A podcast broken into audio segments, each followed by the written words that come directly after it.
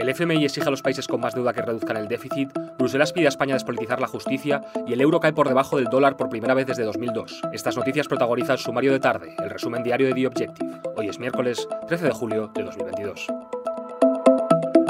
El Fondo Monetario Internacional ha alertado este miércoles a los países del G20 que enfrenta mayores niveles de deuda, entre los que se sitúa España, sobre la necesidad de endurecer su política fiscal. El objetivo no es otro que reducir la carga de unos préstamos cada vez más caros y, al mismo tiempo, complementar los esfuerzos monetarios para controlar la inflación. Un problema económico muy serio al que hay que sumar el fantasma de una posible recesión.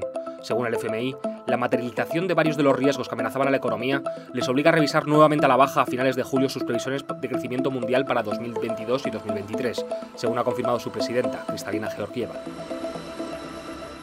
La Comisión Europea ha avisado de nuevo este miércoles a España de que es una prioridad que desbloquee la renovación del Consejo General del Poder Judicial.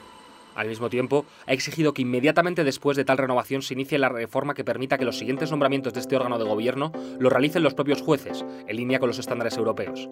Así consta en la lista de recomendaciones específicas que el Ejecutivo Comunitario dirige a España, en su evaluación anual del Estado de Derecho en el conjunto de los Estados miembros. Cambio de tercio en la economía monetaria.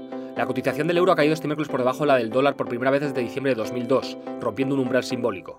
Tan solo un día después de que ambas monedas alcanzaran la paridad, el camino descendente que lleva el euro ha acabado por poner el euro por debajo de las monedas estadounidense, lastrado por las perspectivas sombrías para la economía europea ante los temores de que se suspenda el aprovisionamiento de gas ruso.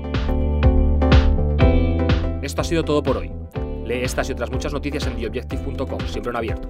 Te lo ha contado Nicolás Pamontojo. Gracias por estar ahí.